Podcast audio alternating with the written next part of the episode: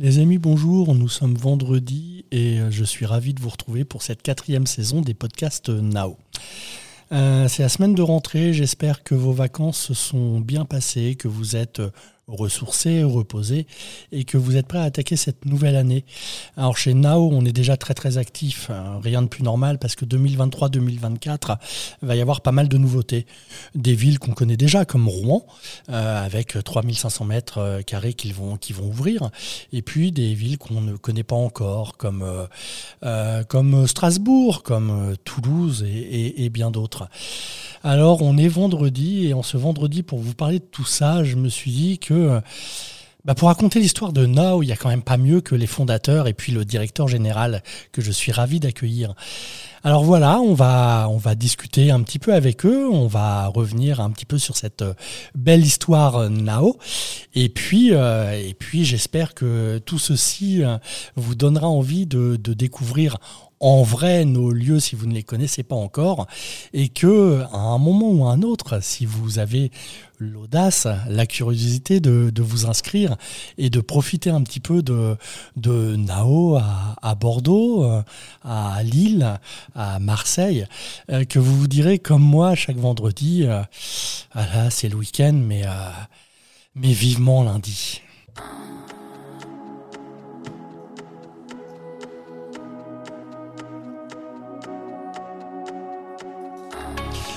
Donc c'est vivement lundi, c'est le tout premier épisode de la quatrième saison de nos podcasts. Et je suis donc accompagné de Pascal Givon, Édouard Lobiès et Maxime Givon.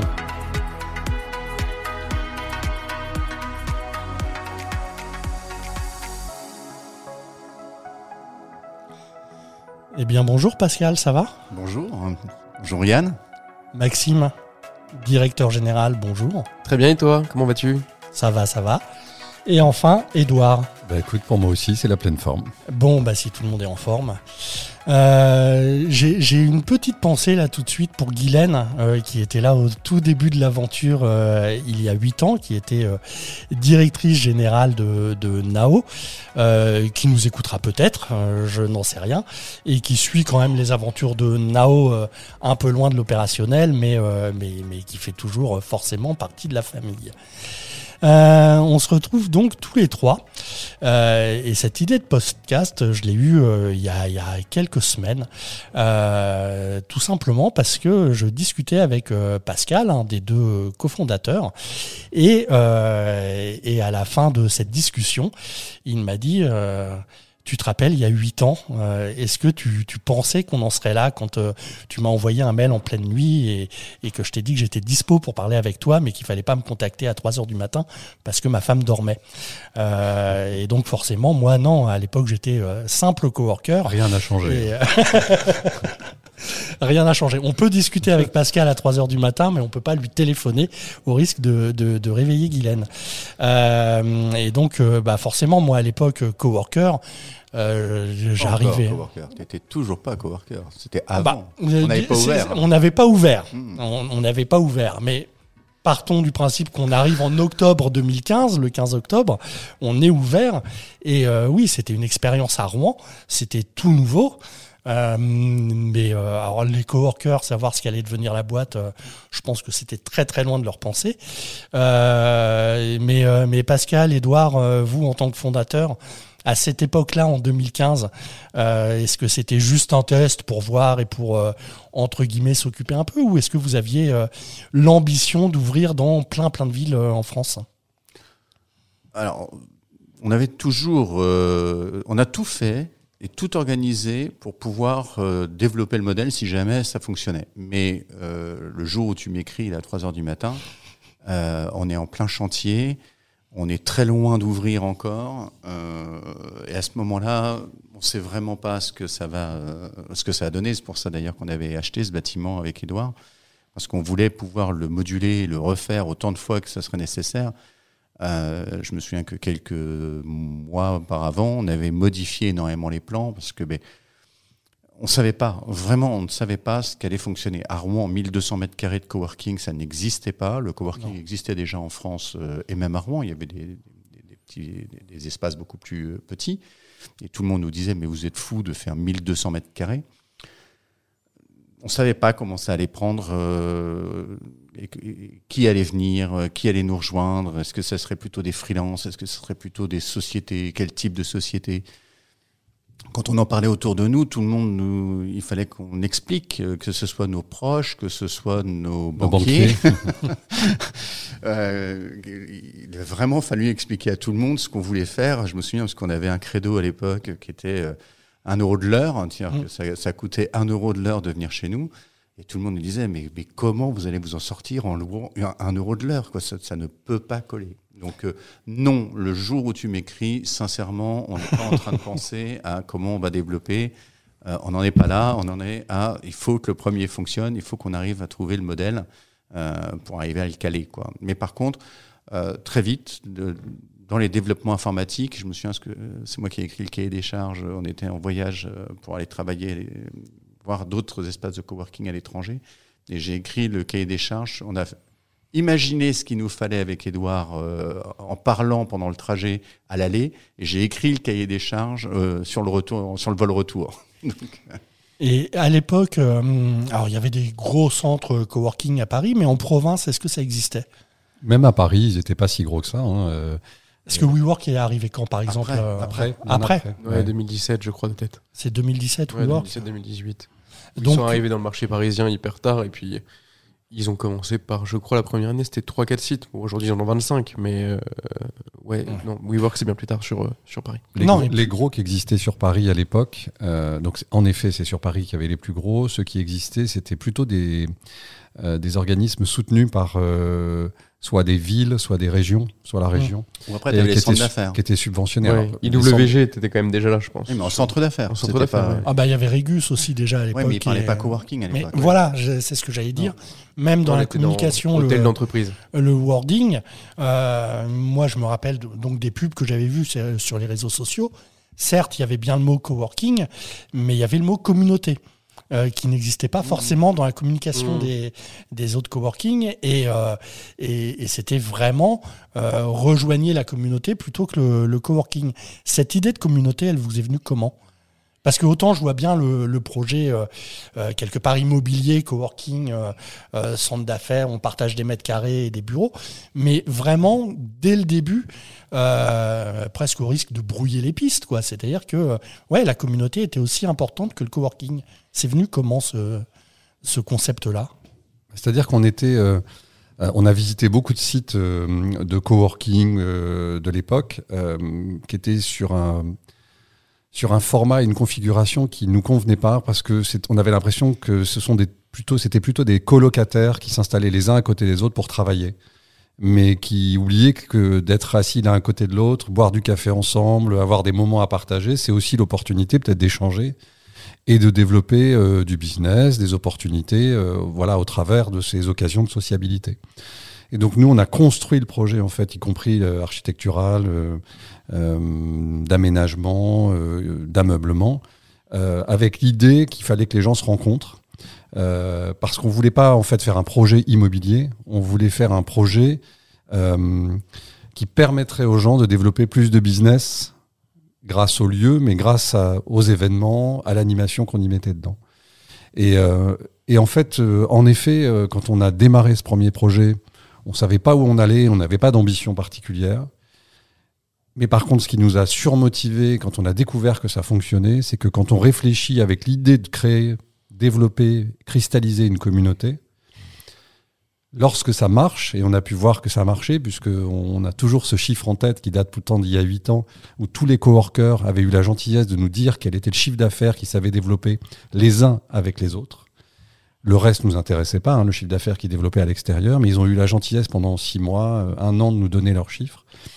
Et on s'est rendu compte qu'à Rouen, à cette époque, ils arrivaient à développer un million en quelques mois, en un peu moins d'un an, je crois, ou six mois peut-être. Six mois, je crois. Euh, ils arrivaient à développer un million d'euros de chiffre d'affaires. Et ça nous a frappé.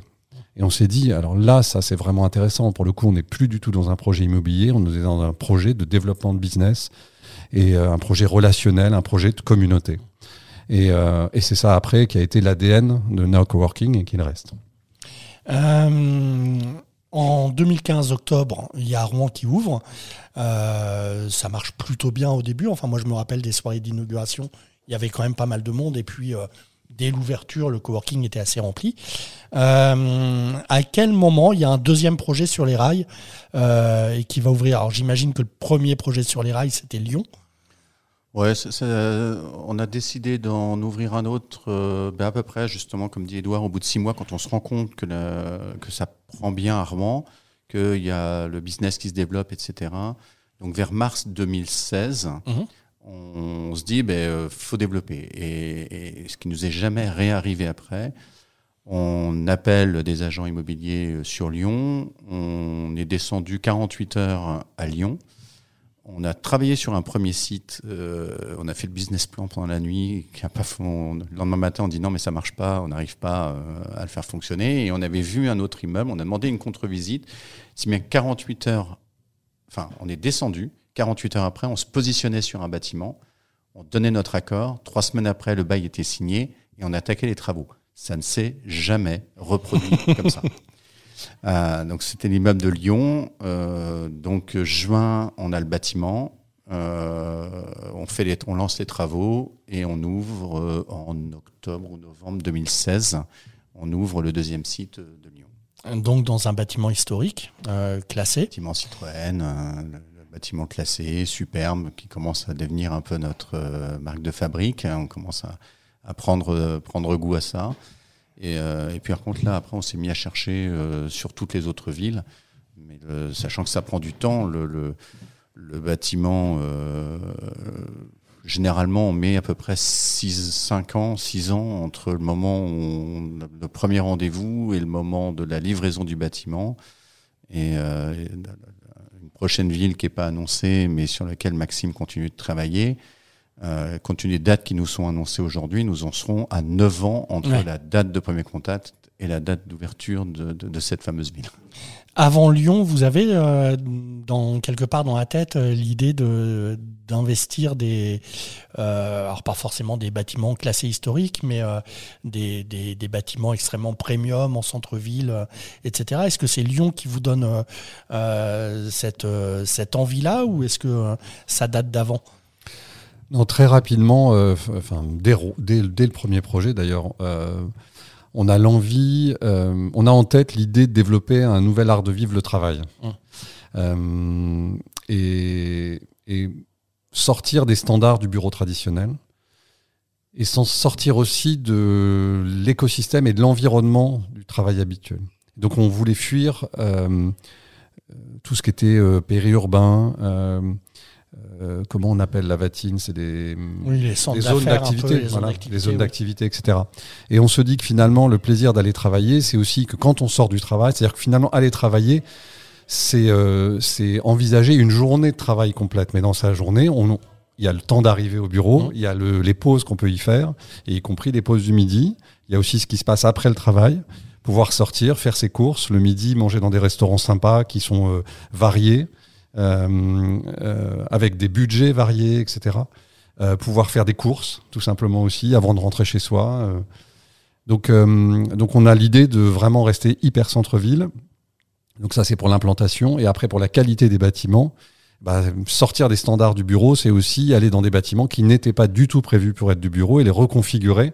Et donc garder le charme aussi de, de, de l'histoire de ces bâtiments. Euh, donc en respectant le bâtiment, mais en, euh, en, imposant en quelque sorte délicatement notre, euh, notre identité euh, au travers de l'ameublement, du mobilier, voilà, de l'agencement. Et on voulait que les, les, clients soient fiers de venir au travail et fiers et puissent avoir accès à des sites auxquels ils n'auraient pas pu mmh. avoir accès. De la même manière qu'on leur met des outils à disposition qu'ils ne peuvent pas se payer tout seuls. L'idée, c'était de dire, ben, voilà, vous allez arriver avec des bureaux, que bah, peu de gens peuvent avoir, peuvent compliquer d'accès. Alors autant, euh, moi dans ma petite tête, euh, Rouen, même s'il y avait l'effet waouh au début, euh, c'est un bâtiment qui reste accessible. Lyon, le garage Citroën, il y a une école, tout ça, il y a du passage. donc il y a un petit truc accessible, mais le troisième qui arrive, euh, c'est Lille. Et là, au Palais de la Bourse, euh, ce que vous disiez, hein, l'effet waouh, euh, le petit freelance qui, a, qui est installé domicilié à Lille, ça envoie du lourd. C'est-à-dire que quand il y a un prospect qui arrive, euh, forcément, déjà, ça installe n'importe quelle entreprise d'arriver euh, dans ce hall euh, sous, euh, c'est pas une verrière, c'est un dôme, je sais pas comment. Voilà. Coupole. La coupole. Euh, ça envoie du lourd. Et, euh, et, et- et là, on a Maxime, alors, qui à l'époque n'est pas encore directeur général, mais était directeur du développement, c'est ça Non, je suis manager de site. T'es manager de site manager simplement de site, oui, euh, en 2017, à partir de juillet août, quelque chose comme ça. On ouvre quand à Lille Exactement? Euh, octobre. Le Octobre. 5 ou le 4 octobre 2017. Donc ça Et on ouvre l'entresol. On, on ouvre l'a ouvert ouais. étape par étape. Et, alors là, ça a été euh, un peu plus compliqué que, euh, que Rouen où vous possédiez le bâtiment. Euh, Pascal, Lyon, tu nous as dit, ça a été quand même super rapide entre on trouve le bâtiment, on le signe et, on s'installe. Lille, c'est une, autre aventure quand même dans, mes souvenirs. Lille a une particularité, c'est que c'est un bâtiment qui est à la fois classé à l'extérieur, comme beaucoup hein, dans les centres historiques des, villes où nous sommes implantés, mais il est aussi classé à l'intérieur. Euh, ce qui a causé de, des, bons nœuds au cerveau de nos architectes euh, pour euh, assembler et puis fixer notamment nos cloisons, puis comment dire aménager notre espace de coworking, parce qu'on ne pouvait tout simplement pas percer des murs, ne pas fixer certaines choses dessus. Et donc pour être totalement réversible, parce que le jour où on s'en irait, ce que je ne souhaite absolument pas, euh, c'est qu'on doit rendre les locaux dans les propre, états, voilà, ouais. dans le- dans l'état où on l'a trouvé, donc on ne peut pas bouger ça. Donc euh, évidemment, c'est un sujet qui est beaucoup plus complexe. Et puis euh, l'architecture du bâtiment, on est euh, Lyon, on est sur un plat, enfin on est sur un niveau avec 3000 mètres carrés. Euh, Lille, on est sur six niveaux avec des murs porteurs tous les 3 mètres. euh, et, euh, et voilà, il, il a, il a fallu rentrer le coworking un petit peu au chausse-pied et s'adapter au bâtiment. Mais aujourd'hui, c'est, je dirais que c'est quasiment une marque de fabrique. Et, et, euh, et c'est cette ingéniosité qui nous permet de nous différencier aussi euh, des, autres, euh, des autres espaces qui sont à Lille ou même des autres espaces tout court. Donc non, Lille, plus compliqué, mais sans regret. Et dans cette, je veux dire, première phase de développement, alors que je le prends en tant que, je le dis en tant que coworker, hein, pas forcément euh, du côté euh, finance administratif. euh, vous avez en 2019-2020 Marseille qui arrive, où là, moi, je me rends compte aussi. autant on parle du garage Citroën du palais de la Bourse. Les gens imaginent ce que c'est. Et, quand on dit on a un coworking à Marseille, on a vu sur le vieux port, mais quand on vous dit on est sur le vieux port, c'est euh, on saute de la terrasse, on tombe dans le port. Là, ça envoie sacrément du lourd, euh, même pour les gens qui connaissent pas du tout le concept euh, Now Coworking. Là, je me souviens de ce bâtiment parce que c'est en 2016 quand on nous le propose. Je demande à la négociatrice qui nous dit bah, J'ai peut-être un site pour vous quand elle voit ce que l'on prend. Elle me dit J'ai peut-être un site pour vous, euh, mais il va falloir se projeter. Et euh, elle m'envoie une photo. J'ouvre l'image. Je dis Fous-moi, là, c'est pas possible. C'est un bâtiment. Le bâtiment était en ruine. Tu as une façade. Tu as une façade sur le, sur le vieux port, mais c'est une ruine. Et je la rappelle, je mais euh, j'ai- vraiment aucune info là. Il n'y a, pas de surface, il y a pas. J'ai une photo d'une ruine. Euh, elle me dit oui, mais c'est globalement tout ce que je peux vous donner. Euh, je, je regarde Edouard, je dis mais qu'est-ce qu'elle veut qu'on fasse avec ça? Elle me dit mais on va pouvoir essayer d'avancer ensemble. Et là, tu te retrouves avec un bâtiment qui est euh, qui fait 60 mètres de long, Mhm. avec juste le pignon qui donne dans le vieux port, en effet, et l'autre pignon qui donne sur une autre ruelle. Et là, il faut que tu imagines faire des bureaux, mais il va falloir ramener de la lumière, il va falloir qu'on imagine de creuser le bâtiment par le milieu pour arriver à en faire un patio. Il va falloir, il faut vraiment se projeter, quoi. Faut... Avec les, en plus, pour euh, ceux qui l'ont pas visité, les rez-de-chaussée des, des bâti- du bâtiment ne sont pas à la même hauteur de chaque côté. C'est-à-dire que quand tu es au rez-de-chaussée au Vieux-Port, Mm. tu es au R-2 côté rue Sainte-Catherine. Ouais. Donc euh, c'est c'est aussi très particulier comme euh, terme d'agencement. Puis même à Marseille, où on accueille, c'est-à-dire dans un bâtiment, imaginez que vous êtes chez vous, euh, votre escalier vous permet d'accéder à l'immeuble du voisin. Donc euh, c'est aussi un, comment dire, pour gérer les flux, etc. C'était hyper particulier. Mais bon, le- je crois que l'emplacement euh, était aussi de choix, donc euh, on ne pouvait pas le refuser. Et, et- et donc après le chantier démarre, donc là il y a- on est parti, euh, je te passe les problèmes de d'arrêt de chantier. On, est, on a été deux ans en chantier, là, à peu près, deux, deux ans, deux ans et demi. Oui, Euh, deux ans, deux ans et demi en chantier, avec euh, pas le droit de mettre une, parce que t'es comme, c'est sur le vieux port, euh, t'as pas le droit de mettre une grue. T'as commencé les travaux et là on te découvre de l'amiante qui avait pas été imaginée dans un dans un plancher. Euh, ensuite, t'as la façade avant qui s'écroule. On a vraiment à peu près tout sur ce chantier. Et on pouvait pas mettre de grue, donc tout sortait avec des mini pelleteuses. On avait des mini pelleteuses qui se baladaient dans le bâtiment et qui évacuaient comme ça. C'était assez folklore. Mais je crois que c'est. Et puis alors, le comble pour l'ouverture, c'est tu ouvres le 7 mars 2020. Et pour ceux qui se souviennent, le, le 14, on t'explique qu'il va falloir fermer maintenant. Donc on, a, on est resté Voilà. ouvert 7 jours. Pour raison de Covid. voilà. Pour raison de Covid. Euh, mais, mais deux mois après euh, euh, cette, euh, cette fermeture, euh, il se passe plein de choses. C'est-à-dire qu'il y a, enfin, vous dévoilez la filiale de, de Now Coworking qui sera Now Connected. Pour les coworkers, ça change rien. C'est juste que Now Connected est prestataire de services, propose à des propriétaires euh, une, une prestation complète de développement d'espaces de coworking et de gestion de coworking. Euh, mais voilà, là où on a ouvert quatre coworking en, en quatre ans, euh, après Covid, euh, entre Now Coworking et Now Connected, en trois ans, c'est combien d'ouvertures? Ah, c'est- toujours dur de- euh, de- de faire le chiffres en compte. tête, la tête dure avec moi, mais on doit être à, coup, je dirais une dizaine d'ouvertures à peu près. Voilà, en trois ans, donc des espaces qui vont euh, de euh, euh, le tout dernier là d'ailleurs qui a ouvert, c'est Bayonne, euh, qui 600 fait- mètres carrés à fait 600 Bayonne, qui est plus petit, et puis on a ouvert le plus grand 4000 à Nantes. à Nantes. Donc cette année, il y a en- au mois de, au mois de mars. Euh, oui, ça fait une belle, ça fait une belle progression avec Bordeaux évidemment qui est arrivé entre deux euh, après Marseille, Euh, Nantes, euh, La Rouen 105, puis Strasbourg. Donc oui, ça fait des, ça fait des gros projets, des belles villes. Et puis après tous les projets de Now Connected, comme le Stade de Metz, euh, comme euh, Isno, comme Isnoville, comme Alors, le, le- le stade de Metz officiellement c'est euh, septembre 2024 l'ouverture, c'est ça? Oui, les, tra- Enfin. les, les travaux sont en cours. On est en train d'ajuster. L'annonce c'est ça, c'est Ouais, septembre voilà, 2024. exactement, mais on est en train d'ajuster les plannings pour essayer de le sortir beaucoup plus tôt. Mais euh, on y travaille. Voilà, il va y avoir donc euh, dans les prochaines ouvertures aussi, euh, bah, d'ici quelques semaines, euh, le 105 avec la fermeture du, du Nao originel. Strasbourg, qui devrait aussi arriver en 2000, euh, fin 2023, début 2024, c'est ça Mais ce qui fait donc qu'on va avoir une, vingtaine d'espaces quand même partout en France. Et ce qui fait donc de Nao euh, le euh, tout premier opérateur de coworking indépendant de France. Euh, il y a huit ans, alors je pense que les classements, vous les avez pas dans la tête, mais il y a huit ans, est-ce qu'à un moment donné, vous, vous disiez, tiens, on pourrait être leader sur le, sur le secteur? Euh, non, c'est, on, enfin, on s'est jamais posé la question comme ça. Et puis c'est pas pour ça que vous avanciez de toute façon. Enfin, Non, non, et puis euh, franchement, euh, en fait, on, on était tellement concentré sur silhouetter euh, le, le projet, silhouetter le concept. En fait, on, les premières années, on a passé un temps fou à se concentrer sur euh, d'abord le concept euh, qu'il fallait euh, euh, cristalliser au travers du premier puis du deuxième projet, comme tu l'as évoqué tout à l'heure.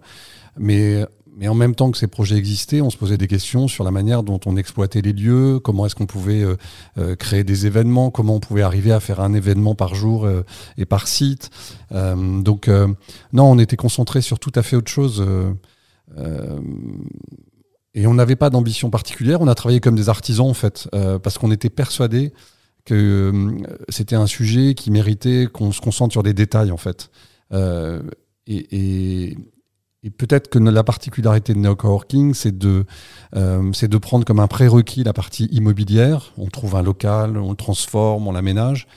Euh, mais au fond, une fois que ça, enfin, le travail commence euh, qu'une fois que nos clients arrivent. Et une fois que nos clients arrivent, qu'est-ce qu'on leur fait vivre au quotidien en fait? C'est ça qui nous intéresse. On a fait beaucoup évoluer les projets avec Now Care après, avec euh, euh, voilà, des, des, événements qui sont des programmes d'animation, des programmes d'événementiel qui ont beaucoup évolué, qui continuent à évoluer. Et en fait, le cœur du métier, c'est celui-là. Je crois qu'on s'est jamais trop posé la question et c'est, c'est pas ce qui nous motive euh, d'être, enfin, d'être numéro un. Et puis en plus, non, mais c'est juste pas, que ça n'a pas vraiment grand sens non plus. Non, que- mais on, on voit les, enfin, les coworking sont souvent adossés à des mastodontes, euh, sous- des banques, euh, des promoteurs immobiliers, etc. Euh, c'est vrai que la petite, et on reste une petite entreprise euh, régionale, mine de rien, parce que euh, à l'heure actuelle, on est, on est loin d'être à 100 salariés chez, chez Nao. C'est vrai que quand on, on regarde en 8 ans ce que c'est devenu, c'est, euh, euh, ok, c'était pas l'objectif, mais c'est, c'est, c'est un gros truc, quoi. Ce qui nous plaît, c'est que le... moi, ce dont je suis fier, c'est qu'on a des clients qui sont là depuis 8 ans. Oui. On a des clients qui sont arrivés euh, à l'ouverture de Nao euh, ici et qui vont continuer de nous suivre sur le nouveau. C'est-à-dire que euh, ils ont fait 8 ans dans ce site-là et ils vont continuer dans le nouveau site. Ça, c'est top. Ça veut dire qu'on a répondu à, à certains besoins. C'est tous les clients qui sont présents, mais dans- tous ces tableaux de comparatifs, en fait, on fait pas tous tout à fait la même chose. hein. Non. Et, et Nao a vraiment une caractéristique euh, très particulière et euh, à sa typologie, sa façon de fonctionner, qui est pas celle de tout le monde. Donc euh, voilà, le, le classement c'est bien, ça, ça veut dire qu'on que Bah, que ça fonctionne, que le concept, voilà, que- le que concept ça est là. Et que... que ça compte. euh, on est un acteur qui compte dans le dans le, dans le monde du, du, du coworking. Ça facilite sûrement pour trouver des nouvelles. C'est beaucoup plus facile aujourd'hui pour Nao de signer un bail que ça ne l'était quand on a signé le premier. Hein, parce que quand on est allé signer Lyon, le, le- le propriétaire nous a quand même regardé avec des gros yeux en disant mais euh, vous allez faire quoi? Vous avez euh, et on, a- on avait des gros concurrents en face de nous et qui n'étaient pas simples, les- même les premiers projets, pas, pas que Lyon, d'autres, euh, ça me donne un souvenir. On avait des grands comptes euh, du même métier que nous euh, qui, se qui se présentaient et qui avaient une signature qui n'était pas Ouais. la nôtre. Quoi. Donc, euh, Alors, tu parlais de souvenirs, là, voilà, euh, on, on va finir une, une des nombreuses parties de l'histoire de Now avec justement la fermeture de ce tout premier coworking et, le déménagement euh, au 105 euh, euh, bah, sur un espace qui ressemble plus à la signature de Now Coworking que l'espace dont on dispose avant. Ça fait huit ans. Edouard, si tu n'avais qu'un souvenir à, garder de ces huit ans, c'est quoi ton meilleur souvenir de Now ça permet à Maxime et à Pascal de, de réfléchir parce qu'ils auront droit à la question aussi. Euh, alors ils sont tr- vraiment très nombreux. Euh, Ou une satisfaction, enfin quelque chose qui te, Bah, qui je dirais te- que c'est- qui te je- marque. je dirais que c'est, euh, je pense que c'est l'excitation euh, du début. Mmh. Quand tu pars d'une page presque vierge, parce que c'était un métier nouveau. Euh, et donc euh, le fait que les, soirées euh, qu'on a passées à malaxer le projet, à le tordre dans tous les sens, à essayer de trouver la vérité, enfin une forme de vérité dans un voilà dans un dans un projet qui était entièrement neuf et sans qu'on ait une maîtrise de ce métier-là. En fait, il a fallu s'inspirer de nos expériences précédentes qui n'étaient pas les mêmes. Euh, bah voilà, c'est cette excitation-là, cette euh, euh, cette effervescence euh, qui est vraiment un souvenir très très fort pour moi. Et puis euh, ça, j'ai jamais pu me sortir de la tête euh, l'ouverture de, le- enfin l'inauguration de Nao, qui était une, une inauguration originale puisque on avait pris le parti de ne pas inviter les politiques de la ville, etc. Et les seuls invités, c'est ceux qui nous avaient suivis pendant les travaux, qui s'étaient intéressés à notre projet euh, sur les réseaux sociaux et, euh, et qui s'étaient inscrits d'eux-mêmes sur ce projet-là. Et euh, moi, j'étais pas un geek, donc euh, euh, autant je suivais un peu les réseaux sociaux. À l'époque, beaucoup Facebook, hein, c'était essentiellement ça. Euh, mais Pascal, voilà, avait- m'avait donné confiance dans l'utilisation de cet outil. Et, euh, et quand j'ai vu que finalement euh, il y avait une file d'attente à l'entrée de, l'ouverture des portes de Now et qu'on a passé la soirée à faire visiter à des mini-groupes, qu'on avait le temps de leur expliquer, qu'on était fiers de leur montrer le projet, de leur décrire tout ce qu'on allait y faire et de voir que ça brillait dans les yeux de, de, nos clients, c'était un souvenir, c'est un souvenir très très fort avec le sentiment d'avoir été euh, compris par des gens qui ne m'avaient jamais entendu. voilà. Donc ça, c'était très très chouette. Maxime, même question. Parce que même, enfin, tu es là depuis le début aussi, quoi. Oui, oui, c'est vrai. euh, j'ai vraiment plusieurs souvenirs parce que, bah, comme, euh, comme tu le sais, j'ai progressé aussi chez, Na- chez Nao Coworking. Donc, euh, On a partagé le même bureau, j'ai partagé le voilà, bureau du DG ça. quand même. hein. J'ai été stagiaire euh, à Rouen en tant que community builder ici. Ensuite, j'ai été alternant. Donc, j'ai quasiment, enfin, je pourrais te citer un bon souvenir. Euh, Je veux dire que l'excitation de lancer l'île en plein chantier, euh, avec, euh, on avait, je crois que c'était la première fois qu'on sortait des perspectives euh, pour faire, pour communiquer autour de, comment dire, autour de Nao Lille. Et puis, on leur disait, bah tiens, la prospective, la perspective que tu as devant toi, c'est ce que tu vois. Bon, fallait être un peu crédible parce que parce que c'était vraiment compliqué de se projeter. Ouais. C'était une excitation qui était hyper particulière. On faisait des allers-retours avec Ludivine d'ailleurs pour faire les visites de pré, euh, enfin de, de pré-commercialisation. C'était hyper intéressant. Euh, derrière, quand on a développé euh, Marseille, c'était pareil. On, on- c'était parce que quand on parle de ruine, euh, Ouais. Projetez-vous, c'est vraiment une ruine. C'est-à-dire que c'était des cailloux, des câbles qui pendaient. Enfin, c'est ce qu'on voit dans les films. Je veux dire, Je quand me, vous je me rappelle une- de quelques photos de chantier, voilà, quand c'était vous faites- voilà. incroyable. en fait, regardez des vidéos d'Urbex, Ouais. c'est la même chose, mais de jour. mais c'était vraiment ça. Et donc, quand tu vois aujourd'hui ce qu'est Nao Coworking Marseille, c'est exceptionnel. Et puis, moi, aujourd'hui, euh, comment dire, euh, je sais pas, mon. Non, mon meilleur souvenir, c'est, euh, c'est je pense, voir euh, les coworkers revenir après le Covid. Ou euh, après le, le- le- le- les, les différents confinements, euh, vu comme nous, bah, on n'a pas d'engagement, euh, pas de. Enfin, on est hyper flexible. On a euh, des coworkers qui sont évidemment partis parce que bah, ils devaient un peu aussi sauver euh, leur peau et on n'avait aucune projection à ce moment-là. Donc on a vu des coworkers euh, partir.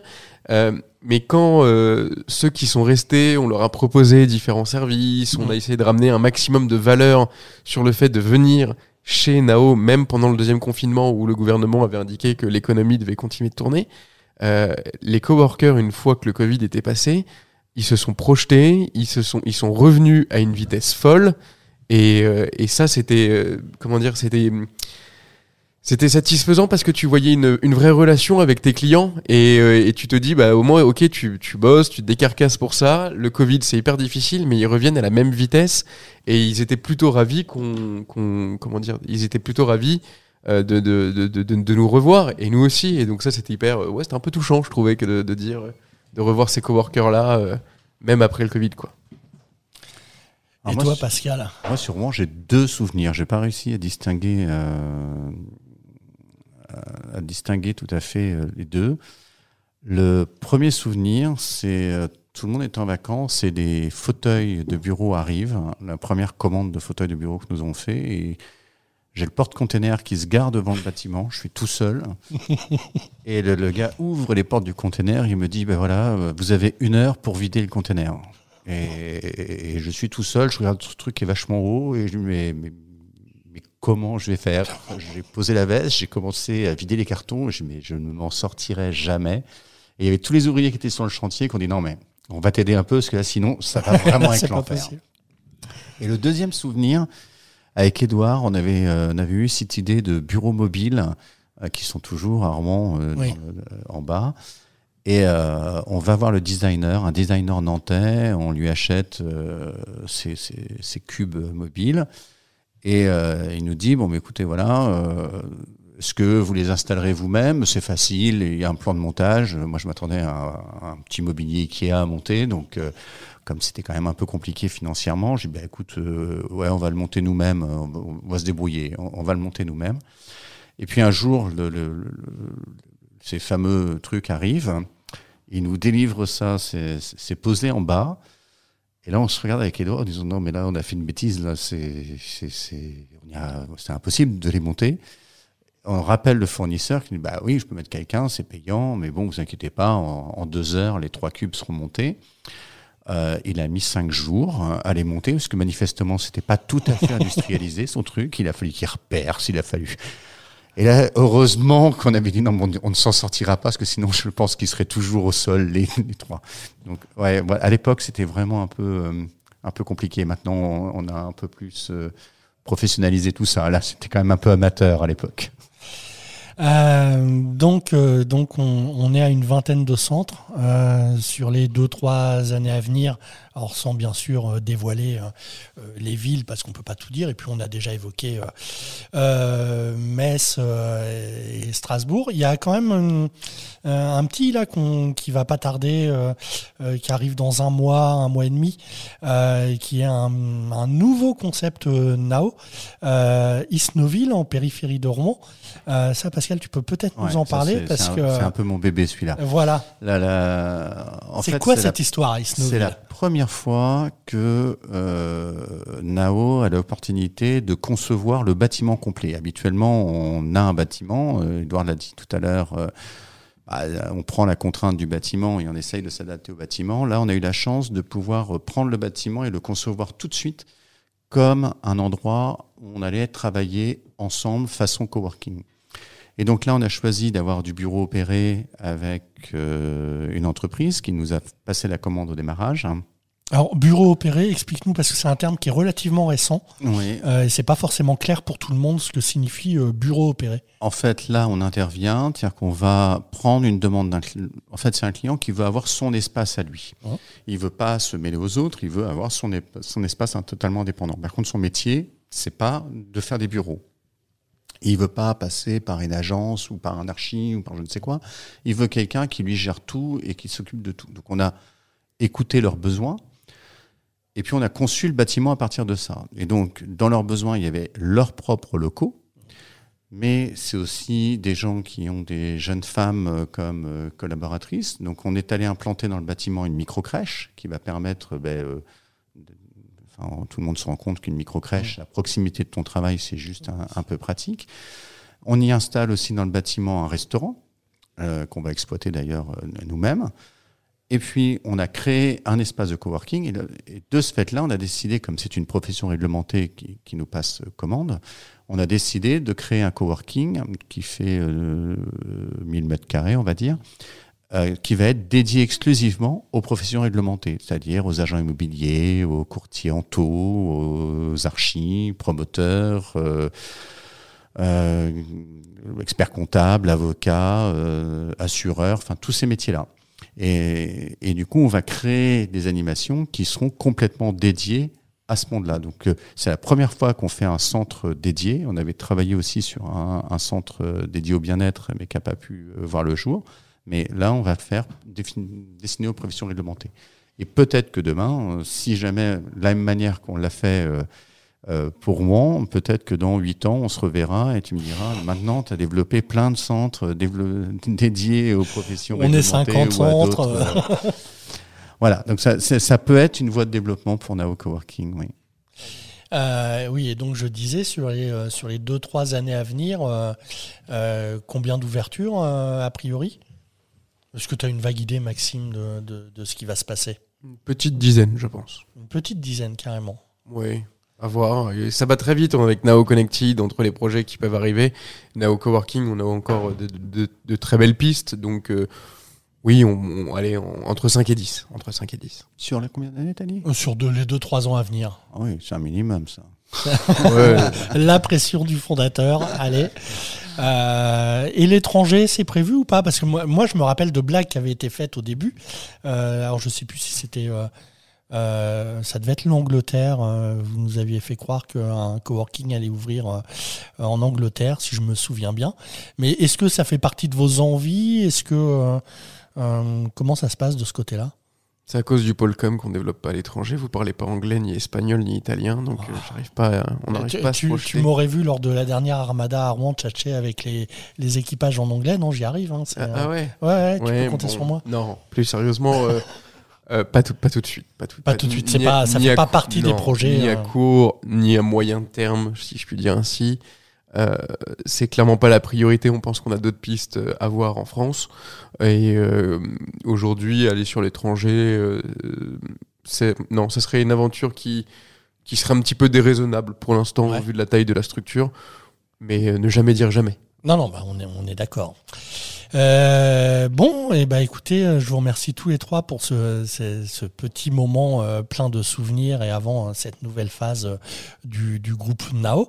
Euh, et puis, bah oui, moi mon souhait c'est qu'on se donne rendez-vous dans 8 ans pour parler des effectivement des 50 ouvertures qui auront eu lieu et, et de voir ce qui est devenu le groupe Nao. merci à vous trois, merci à ceux qui nous ont écoutés et on se donne rendez-vous très très vite pour un nouveau numéro de Vivement lundi.